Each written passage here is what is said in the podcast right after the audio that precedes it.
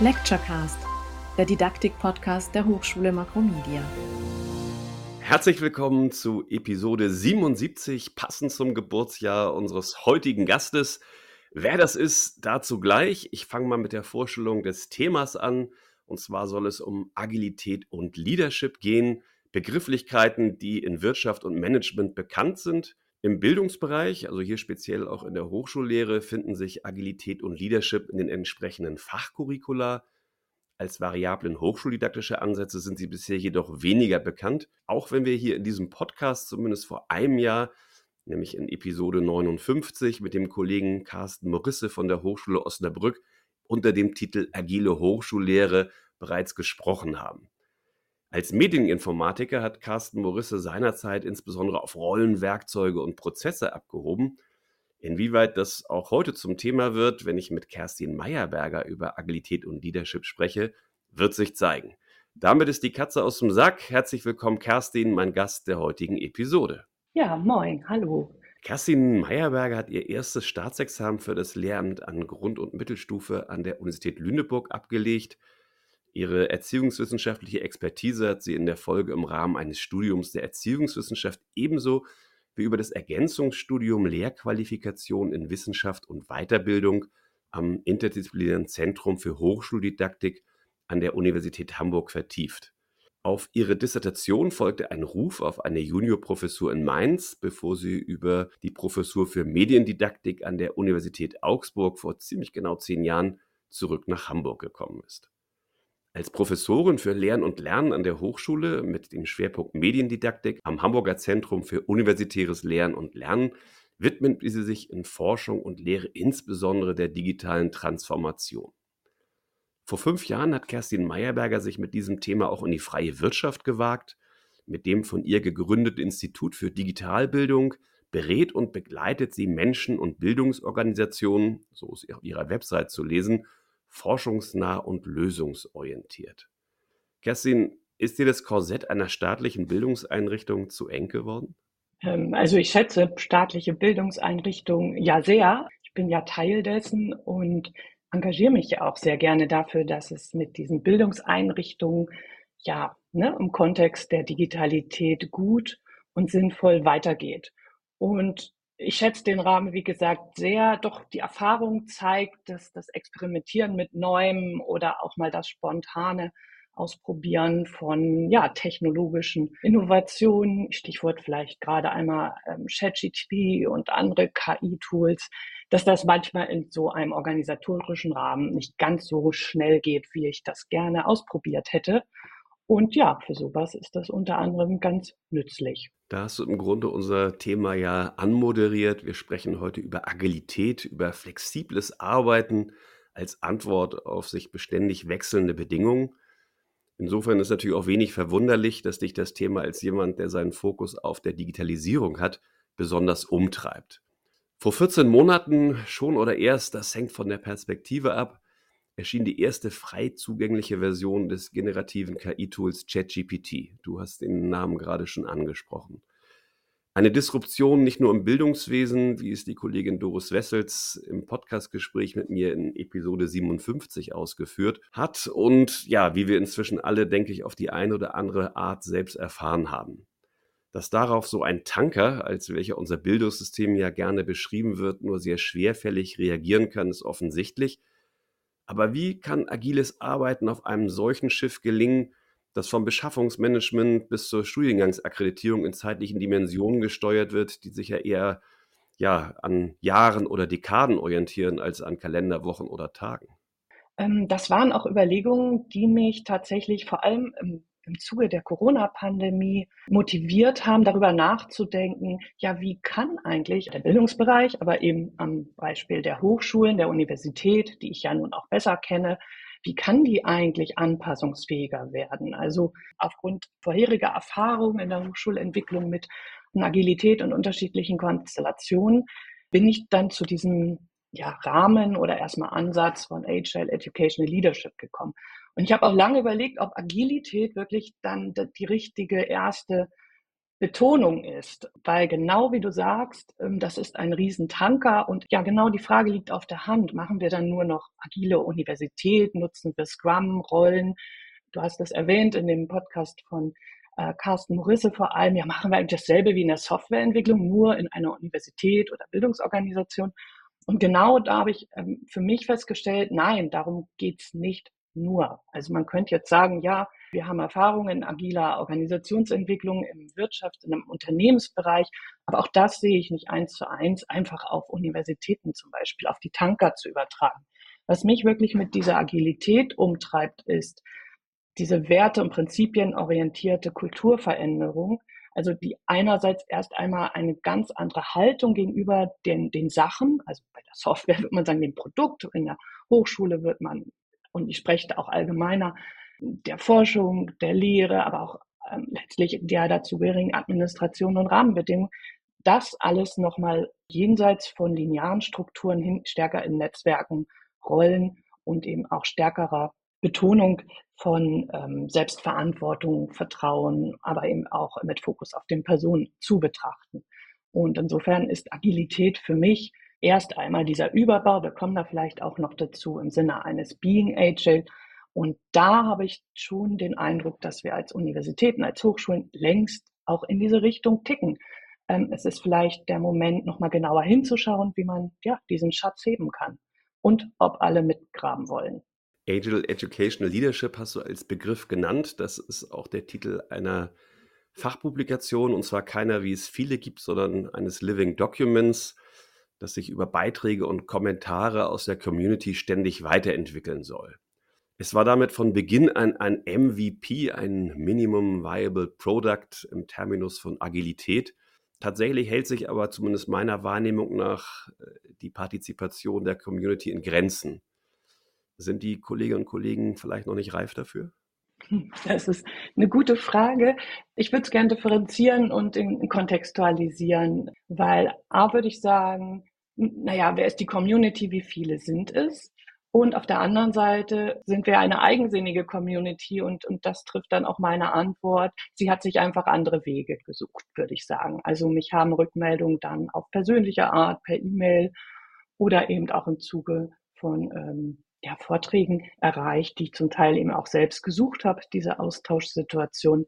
Das ist das eine. Und dann ist auch natürlich noch dazu gekommen, und das war jetzt ein persönlicher Umstand, dass kurz nachdem ich das Buch quasi veröffentlicht hatte, ich leider eben auch krankheitsbedingt fast zwei Jahre ausgefallen bin und dem auch nicht wirklich mehr nachgehen konnte.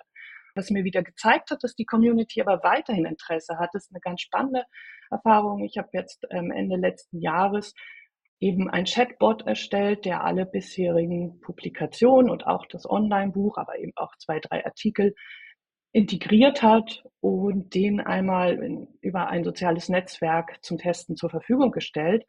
Und da hatte ich enorme Aktivitäten. Das war jetzt tatsächlich nicht ein direktes Rückfragen, aber ich habe unglaublich viel aus den Fragen, die dem Bot zu Agile Educational Leadership 1.0 gestellt wurden, gelernt. Und ähm, ja, die Fragen sind die, die ich erwartet habe. Ne, was ist das? Wie kann ich es ganz konkret machen? ähnliche Fragen, wie wir wahrscheinlich heute auch besprechen. Und insofern denke ich, die Community, die wächst eben auch mit diesen neuen ja, Experimentierfeldern. Und mir ist es tatsächlich persönlich doch immer wichtig, forschend wie auch praktisch in das Neue zu schauen. Dann kann ich einfach viel authentischer hinterfragen und dergleichen. Und da lag es nahe, das AEL-Buch online eben als MVP zu machen. Entsprechend wird jetzt auch die Version 2.0 in dieser Weise dieses Jahr wachsen dürfen. Ja, bin ich gespannt. In einem Artikel in der Zeitschrift für Hochschulentwicklung aus dem vergangenen Jahr erklärst du die Notwendigkeit der Ermöglichung einer Gleichzeitigkeit von Innovation und Anpassungsfähigkeit auf der einen Seite, wie auch Stabilität und Optimierung auf der anderen Seite. Das Bild, das du dafür wählst, ist das der Beidhändigkeit. Ambidextrie also ein Begriff vor einem halben Jahrhundert vom US-Amerikaner Duncan aufgebracht. Der hat damit Organisationen bezeichnet, die gleichermaßen effizient wie auch innovativ bzw. flexibel sein konnten. Wie kann ich mir das jetzt ganz praktisch im Hochschulkontext vorstellen? Worum es mir im Wesentlichen geht, und das will ich kurz sagen, bevor ich ein Beispiel nenne, ist, dass diese Balance nicht immer exakt gemeint ist. Also ähnlich würde ich sagen wie bei den agilen Werten geht es eben darum, vielleicht auch zu sagen, das eine ein wenig mehr und das andere nicht lassen.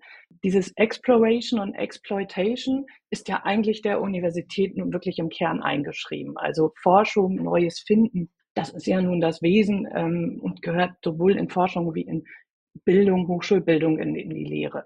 Was ich ganz interessant finde, ist, und das ist vielleicht die Beispielebene, zwar ein bisschen abstrakter, aber die kennen ja alle Personen, die zum Beispiel in der Hochschulentwicklung auch tätig sind, in der Lehrentwicklung. Ja, das fast schon leidige Thema mit den vielen Projektförderungen, wenn ganz viel aufgebaut wird, bis hin zu Strukturen und dann eben im Grunde, sobald diese Förderung ausläuft, eben fast gekappt wird. Gerade aber ähm, größere Vorhaben bringen ja auch durchaus Ergebnisse mit sich, die mitunter viel besser und natürlich weiterentwickelt sind zu dem, was vorher vorhanden war. Aber äh, man sieht eben auch, dass vieles nicht einfach übernommen wird, integriert wird, sondern dass Bestehende, die Exploitation doch sehr verhaftet ist in dem, wie es bisher gelaufen ist. Und hier finde ich sehr sinnvoll, auch gerade mit Blick auf aktuelle Anforderungen von außen an Hochschulen, die sich auch zunehmend verändern, Stichwort Studierendenzahlen, aber auch Anforderungen nach der Pandemie, einfach nochmal zu hinterfragen, was sind wir als Hochschule und insbesondere, wie sieht unser Verständnis von Hochschulbildung aus? Und an diesem Beispiel, dass eben die Exploitation hier sehr verhaftet ist und die Exploration, also die gerne gesehen wird, doch dann wiederum wenig Souveränität darin besteht, das Neue, was sich in der Exploration ergibt, selbstverständlicher im Bewerten zu integrieren und natürlich, weil Ressourcen sind auch be, äh, begrenzt, auch dafür etwas loszulassen. Hier finde ich das Two-Loop-Change-Modell sehr passend im Moment, das einfach souverän sich ähm, in so einer wellenartigen Austauschbewegung vorstellen lässt, in dem, was emergent wächst und in das bisherige integriert wird und das bisherige auch nicht einfach abgesägt wird, sondern es eben ein ganz wichtiger Moment ist, diesen Übergang immer wieder zu moderieren. Aber das Wichtige ist eben, dass es eben kein Anfang und Ende gibt, sondern Exploration und Exploitation, diese Beidhändigkeit eben stetig verläuft. Und dieses Bewusstsein zu haben, dass es beides gibt, das erscheint mir gerade wichtig.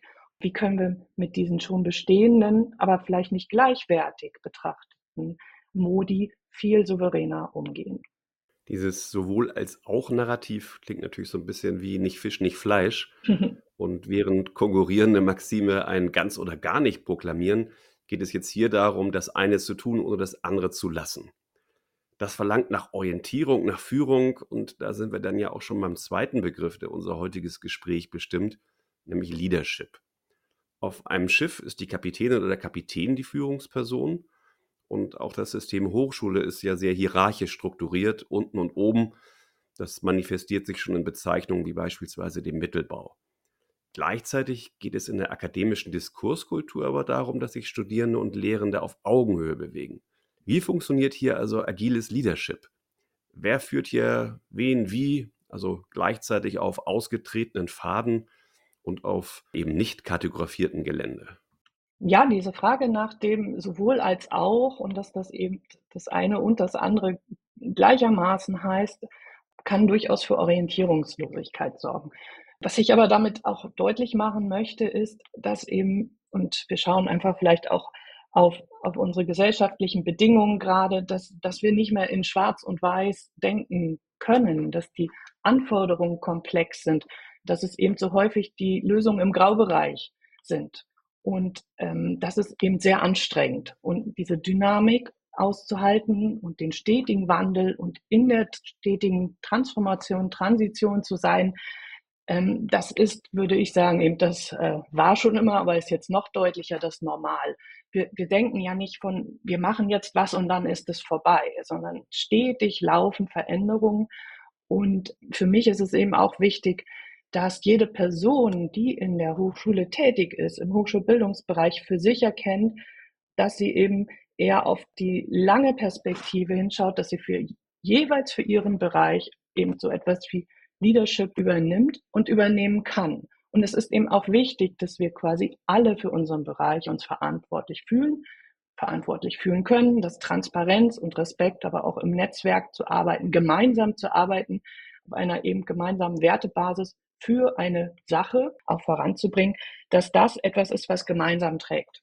Natürlich, du sprichst es an, sind Hochschulen bisher von ähm, ja, starken pyramidischen Strukturen, ne, Mittelbau geprägt. Und auf der anderen Seite ist es uns aber auch ganz eingeschrieben, dass wir in Netzwerken arbeiten, in Kooperation, in Co-Opticians, also Kooperation trotz Konkurrenz.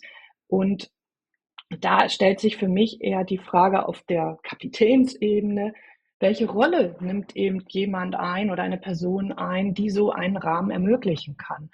Und hier bin ich mir eben auch noch nicht ganz klar, inwieweit Skalierung von zum Beispiel bekannten Rahmenwerken wie Scrum hier eine ähm, Idee geben können, wie man das in der Hochschule oder in Bildungsorganisation adaptieren kann.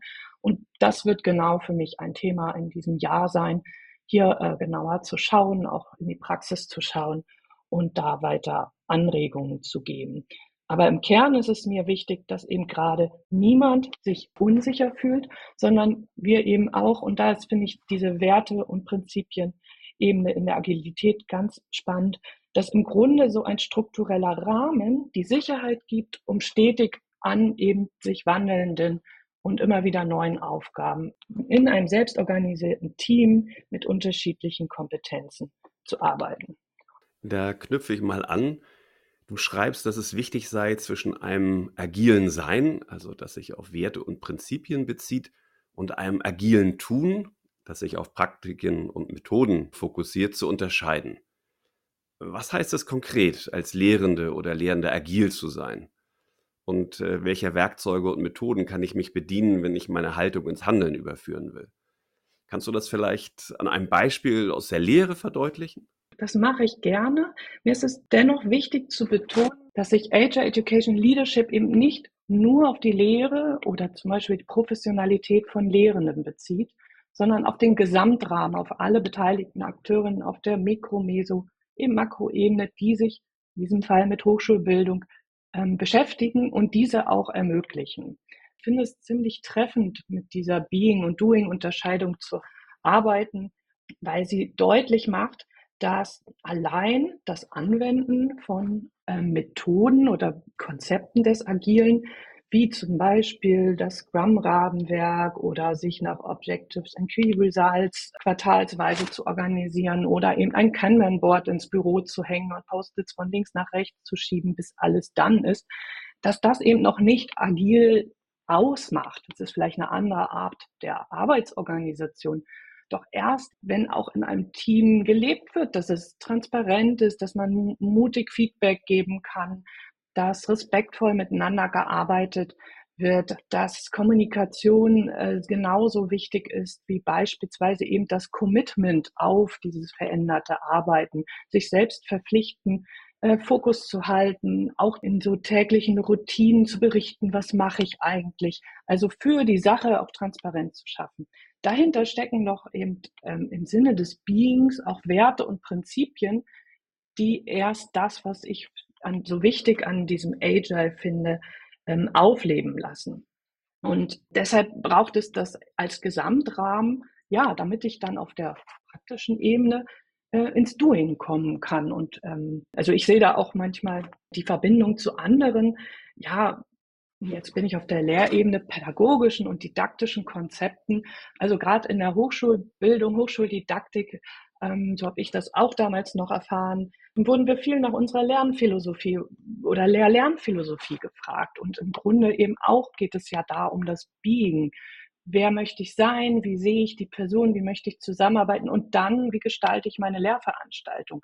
Also wenn ich eine Person bin, die vielleicht ein sehr offenes, lernendenzentriertes Bild habe, wähle ich vielleicht äh, Projektmethoden, viel mehr verantwortungsabgebende, partizipative Methoden in der Umsetzung, als wenn ich eine Person bin, die sagt, nee, also ich finde es ganz gut, vorn zu stehen und Recht zu haben.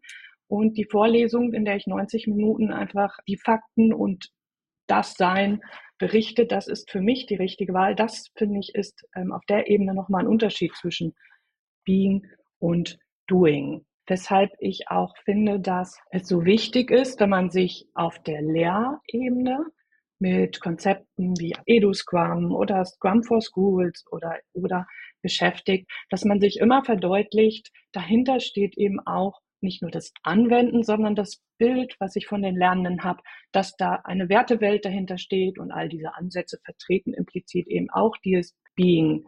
Wir sind am Ende unseres Gesprächs angekommen. Anstelle eines Fazits bitte ich allerdings traditionell meine Gäste immer um drei Tipps für gelingende Hochschullehre, die sie jeweils für sich ganz persönlich als grundlegend erachten. Daher natürlich auch die Frage an dich, was sind deine drei Tipps für gute Lehre? Also ähm, für mich ist es äh, wichtig und das trifft im Grunde, ja, Stichwort Lehrphilosophie vielleicht, weil ich es eben aufgriff, dass ich erkannt habe, dass vor allem Zeit für Beziehungen und für das Kontakthalten sehr elementar ist. Ich selbst bin ja in der Hochschulbildung tätig, also in der ähm, Weiterbildung von äh, KollegInnen zum Teil. Und da ist es für mich auch wichtig, immer zu fragen, die Personen, die sich hier nebenberuflich Zeit nehmen, verschwende ich jetzt gerade ihre Lebenszeit oder habe ich das Gefühl, dass sie heute vermutlich etwas mitnehmen werden? Das ist für mich durchaus immer so eine, eine Selbstreflexion vorab in der Gestaltung meiner eigenen Lehre. Und ja, zum Schluss, und das schließt vielleicht den Kreis äh, zu unserer ersten Frage, ja, neugierig bleiben, ausprobieren, auch mal selber machen und dann eben weiterhin die Augen offen halten für das, was die Hochschulbildung zukünftig noch bringen wird und wie wir sie auch entwickeln können, damit sie zukünftig besser wird. Du hast uns Agilität und Leadership als Antwort auf die Fragen unserer Zeit, in der sich die Welt immer schneller um die eigene Achse zu drehen scheint, angeboten. Du hast uns mit deinen drei Tipps für gelingende Hochschullehre einen Anker in stürmischer See gelegt. Dafür danke ich dir sehr, Kerstin. Ich danke dir herzlich für die Einladung. Schön war's.